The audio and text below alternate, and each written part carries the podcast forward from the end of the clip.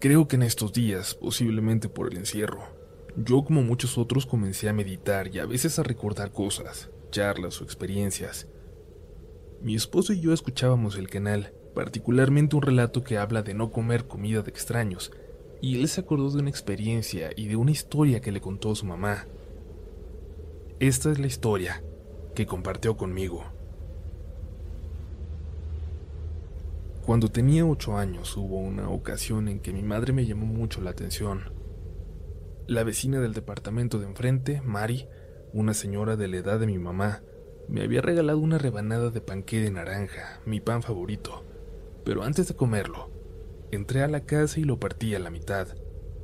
Un pedazo para mí y otro para mi mamá. En cuanto le llevé el plato a mi madre, me preguntó, ¿y eso? ¿De dónde lo sacaste? A lo que respondí que me lo había dado Mari. Mi mamá me arrebató los dos pedazos y los tiró a la basura, y claro que yo me enojé. Le grité que mejor me lo hubiera comido solo. Recuerdo la mirada de mi madre, enojada, pero luego me tomó de los hombros y me contó que hay que tener cuidado con la comida que aceptamos de la gente. No importa si es un familiar, un amigo o un vecino, porque a veces no te lo dan con las mejores intenciones. Ella tenía experiencia con este tipo de cosas por algo que le ocurrió a la abuela. Cuando mi mamá era niña, la abuela sufrió de repente de mucho dolor de huesos y fiebre, un mal que le llegó de repente, y aunque iba con los mejores doctores del pueblo, no se lo podían curar. Una prima de la abuela todas las tardes la visitaba para ver cómo estaba. Siempre le llevaba de comer. Curiosamente solo llevaba una porción, nunca llevaba para el abuelo o para sus hijos. Viendo que no se componía, la abuela terminó por ir con una señora santera. No creía en esas cosas, pero ya estaba desesperada porque cada vez empeoraba más. Se sentía muy mal y ya estaba quedando en los huesos. La señora le dijo que una mujer quería quedarse con su marido y por eso le estaba haciendo este mal. Eres como un pajarito le decía, que lo alimentan poco a poco, y como pajarito vas a morir si no haces lo que te digo. Si sospechas de alguien, toma tus alfileres, remójalos en agua bendita, y sin que la persona se dé cuenta, ponlos entre su ropa en forma de cruz cuando esté en tu casa. Si te está haciendo mal, no podrá salirse aunque quiera. Y entonces dile, déjame en paz que ya te conozco. La abuelita no podía creer lo que le dijo la señora, pero pensó que la única que le daba de comer era su prima. Regresó a su casa, remojó los alfileres y le dijo a mi mamá que cuando llegara la prima ella se metiera a jugar debajo de la mesa y que en sus enaguas hiciera una cruz con los alfileres. Así llegó la tarde y con ella puntualmente la prima, que llevaba dos tamalitos, la abuela le dijo que no tenía hambre y mi mamá se metió debajo de la mesa y le puso los alfileres en la falda sin que se diera cuenta. Dice mi mamá que estuvieron platicando buen rato y aunque la prima se despedía, no se iba y no se iba. Y hasta que se hizo de noche la abuela le dijo, bueno, ¿y que no te piensas ir a tu casa? Ya es tarde. Su prima le dijo, es que no puedo. No me dejan ir. Y la abuela se le quedó mirando y le contestó, Ya sé que tú me estás dando algo en la comida, te conozco, así que déjame en paz. Esas palabras hicieron que su prima se levantara de golpe y saliera corriendo. Jamás la volvió a ver de nuevo. Al terminar de contarme la historia, me dijo mi madre, Hijo, ¿Sabías que Mari ya había corrido a los anteriores inquilinos de este departamento? Siempre se quejaba con todo el mundo del ruido que hacían los niños de aquel matrimonio, hasta que de repente uno de ellos se enfermó y sus padres tuvieron que mudarse a otra colonia porque el hospital quedaba muy lejos. Después llegamos nosotros y no le agradó que tú también vinieras. Me hizo saber de una manera muy cortés su descontento de que hubiera otro niño, pero no le tomé importancia hasta que la vecina de abajo me comentó que Mari siempre se quejaba de los niños, pero les daba pan y golosinas sin envoltura, casi diario, hasta que el niño enfermó. Sabiendo eso, nunca volví a tomar comida que me ofrecía Mari. Parecía que me conocía porque siempre quería darme golosinas y panes que me gustaban. No entiendo cómo sabía cuáles eran mis gustos, pero me resistí hasta que dejó de insistir. Después de eso no recuerdo mucho, solo que un día mi mamá me comentó que Mari había desaparecido. Lo que sí recuerdo es que sacaron sus cosas, que no eran muchas, entre ellas un baúl de madera lleno de velas y de hierbas. Lo dejaron en la calle y ni el camión de la basura se lo quiso llevar. Estuvo ahí mucho tiempo, hasta que como Mari, un día desapareció.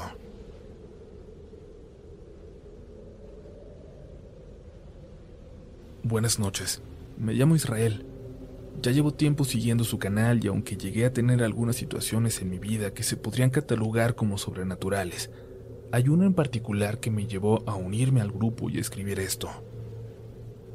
Yo trabajo en un supermercado, parte de una cadena bastante grande que coloca tiendas de productos básicos en zonas donde otras no lo hacen, y aunque en la que yo laboro no está tan escondida o en un área de alta delincuencia como otras, sí es escasa de clientes que no sean restaurantes, fondas u hoteles, por lo que durante esta situación de emergencia por la que estamos pasando, Llegamos a tener días en donde pasan horas y solo atendemos a un máximo de 10 personas. Esto, claro, deja la tienda bastante vacía, más por ser un almacén de gran tamaño. Esto que quiero compartir empezó hace ya tres semanas, cuando en un día de poca gente, yo me encontraba haciendo limpieza y desinfección de carritos de autoservicio. Al casi no tener gente terminé rápido y aproveché el momento para darme una escapada al baño.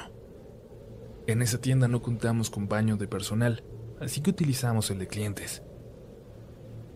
Este baño se encuentra justo al lado de la línea de cajas. Es un pasillo que conecta con los dos baños, el de hombres y el de mujeres. En dicho pasillo está el lavamanos y un gran espejo como es costumbre, espejo que deja ver a la perfección la entrada a los baños de hombres. Allí estaba yo y mientras me retiraba los guantes de limpieza y lavaba mis manos para entrar, Miré por el espejo cómo entró una persona, un señor alto de traje negro al baño de hombres. Lo que me pareció raro fue que nunca lo noté pasar por detrás de mí, pero no le tomé importancia ya que no suelo ver al espejo cuando lavo mis manos. Regresé un momento a una caja que estaba al final del pasillo para dejar mis artículos de limpieza y pude escuchar cómo se accionaba una palanca de inodoro, de las que presionas con el pie. Al regresar, en cuestión de segundos al baño, pude notar que se encontraba totalmente vacío. Todas las puertas de los cubículos estaban abiertas.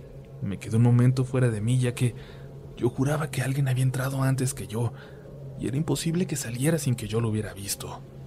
En ningún momento me alejé realmente del pasillo que da a la salida.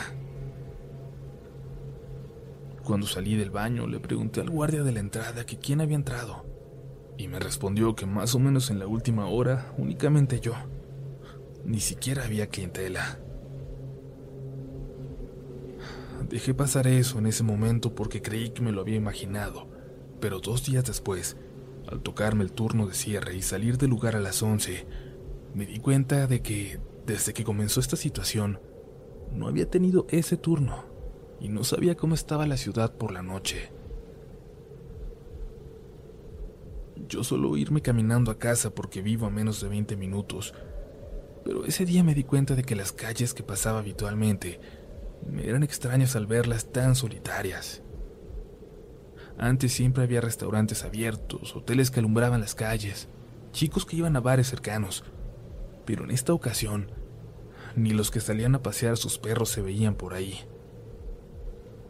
Eso es positivo, claro, porque indica que la gente se está quedando en casa para protegerse pero eso también me dejaba a mí, por decirlo de alguna manera, vulnerable, ya que no soy una persona que se pueda defender si intentan asaltarme. Después de caminar dos cuadras, escuché el crujir de las hojas secas bastante cerca, como si alguien las pisara, por lo cual instintivamente volteé rápido para ver quién era. Solo logré ver una silueta a unos escasos 50 metros de mí, en el lado contrario de la calle. Y digo silueta porque, aunque la calle estaba iluminada, esta silueta se encontraba en un espacio de unos dos metros, donde ninguna de las dos farolas de la calle iluminaban por completo, dejando una penumbra que, bueno, al menos me tendría que dejar ver la cara de la persona, pero no fue así. Al seguir caminando, vi cómo aquella silueta corrió de donde se encontraba hacia la parte trasera de un coche que estaba estacionado por donde yo forzosamente debía pasar. Y al ver esa acción, pensé inmediatamente que estaban a punto de asaltarme. Solo atiné a quitarme el reloj, que era lo único de valor que llevaba para esconderlo. Cuando pasé por el punto en donde se había escondido esta cosa, para mi sorpresa, descubrí que no había nada. El lugar estaba vacío y fue hasta ese momento que me di cuenta que cuando esto corrió de un lado a otro, en ningún momento hizo ruido, y eso que la calle se encontraba repleta de hojas secas que, como mencioné, fue el motivo principal que me hizo voltear. No hubo crujido alguno, y tampoco el sonido de alguien corriendo. Nada de lo que me hubiera percatado, y es que además de que la calle estaba completamente sola, todo se encontraba en silencio, sin ningún coche a la vista que hiciera algún ruido por lo menos. Después de darme cuenta de eso, me dio un miedo inexplicable y apuré el paso hasta casi correr. Llegué a mi casa y al momento de subir el elevador, este cerraba y abría sus puertas como si alguien quisiera entrar, como si se estuvieran activando los sensores que detienen las puertas cuando alguien mete la mano. Estuvo así como por minuto y medio, hasta que por fin cerró y comenzó a subir sin más. Creí que aquello había quedado ahí, pero cada turno de cierre que me tocaba era volver a escuchar los pasos en la misma calle. Hasta hace dos semanas, cuando de nueva cuenta tuve un turno de cierre. Mientras no había gente, me mandaron a la parte trasera de la tienda a buscar al encargado de las frutas, ya que un cliente necesitaba algo pasando la hawaiana, que es esa cortina de tiras plásticas medio transparentes que se encuentra en la entrada del personal de esas tiendas, vi a una persona alta, de blanco, saliendo del área de los panaderos, que estaba a unos 5 metros de donde yo estaba parado, y que también tiene una hawaiana en la entrada. Lo que me inquietó fue ver que iba saliendo al mismo tiempo que yo entraba al pasillo, y que al notar mi presencia, dio dos pasos hacia atrás, metiéndose de nuevo. Lo pasé por alto y fui a buscar al otro chico que estaba en el cuarto de refrigerados, justo enfrente de la panadería. Por curiosidad le pregunté que quién se encontraba de los panaderos, y me contestó que ya ninguno, que todos habían salido desde hace rato porque no había necesidad de que se quedaran tan tarde.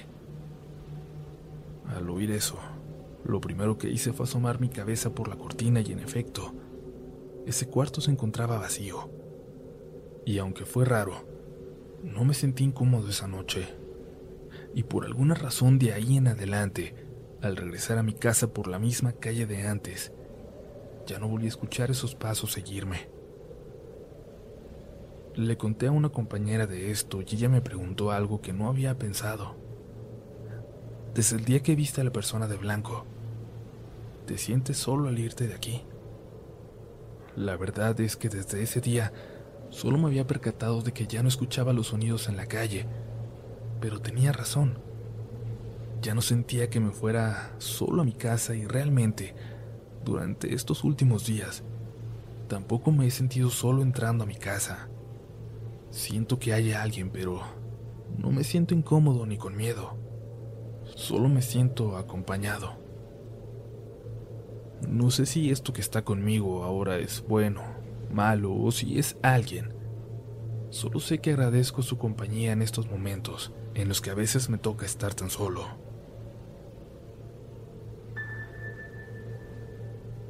Comunidad, esperemos que estén disfrutando estas historias muy sencillas quizás, de esas que pueden ocurrir a nuestro alrededor.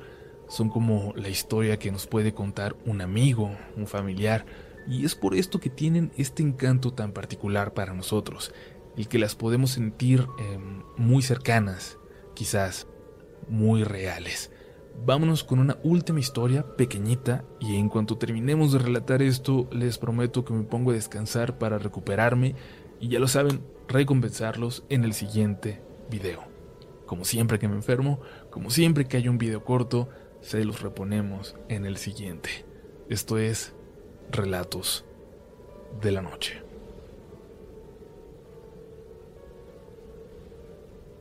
Era el día primero de marzo de este año, día en que mi esposa me dejó solo para irse a la ciudad de Durango, a cuidar en el hospital 450 a un familiar que se encontraba algo delicado de salud. Se fue a primera hora, a eso de las seis y media de la mañana, para relevar a mi suegro, y no volvería hasta un día después. Todo marchó bien en el día. Avancé en mi trabajo y ayudé con algunos de sus pendientes, etc pero al llegar la noche, le hablé para saber cómo iba todo.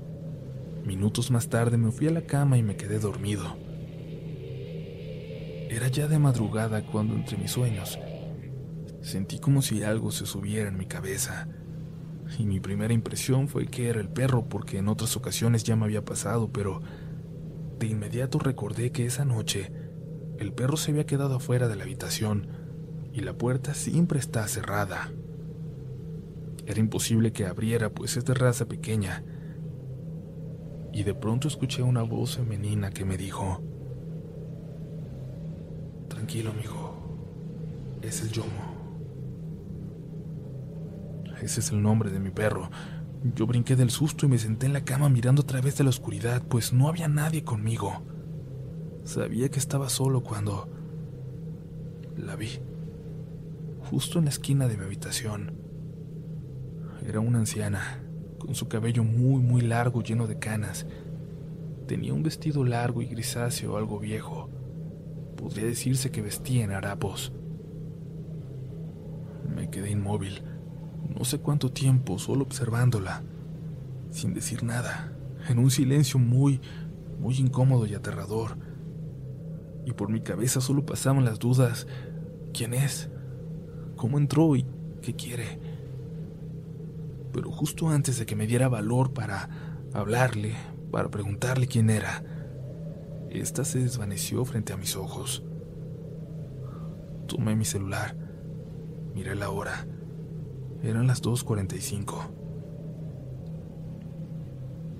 Le mandé un mensaje a mi esposa para tranquilizarme, sin contarle nada para no preocuparla, y platicamos por un rato hasta que finalmente me quedé dormido. Al despertar me puse a revisar la casa, pero todo estaba como lo había dejado la noche anterior. Me fui a trabajar y al llegar me sentí muy aliviado, pues mi esposa ya había regresado. Le conté todo y rociamos agua bendita por la casa. Creo que jamás sabré quién era esa mujer, ni qué quería. Pero una cosa sí les aseguro. No quiero volver a verla y no le deseo a nadie esta visita inesperada. Gracias por leerme y espero que les haya gustado mi relato. Si te gusta este contenido, no dudes en suscribirte para que estés pendiente de lo nuevo que tenemos cada semana. Síguenos también en Instagram y Twitter, donde nos encontrarás como RDLN Oficial. Y también puedes suscribirte a YouTube, donde tenemos varios relatos nuevos cada semana. Esto es Relatos de la noche.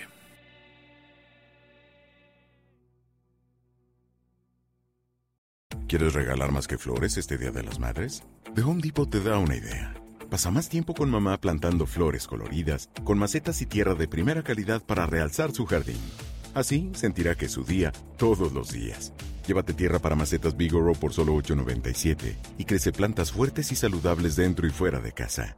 Recoge en tienda y sigue cultivando más momentos con mamá en The Home Depot. Haces más, logras más. Más detalles en homedepot.com diagonal delivery. Okay, round two. Name something that's not boring. A laundry? Ooh, a book club.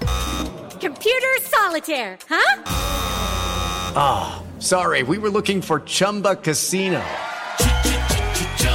That's right. ChumbaCasino.com has over 100 casino style games. Join today and play for free for your chance to redeem some serious prizes.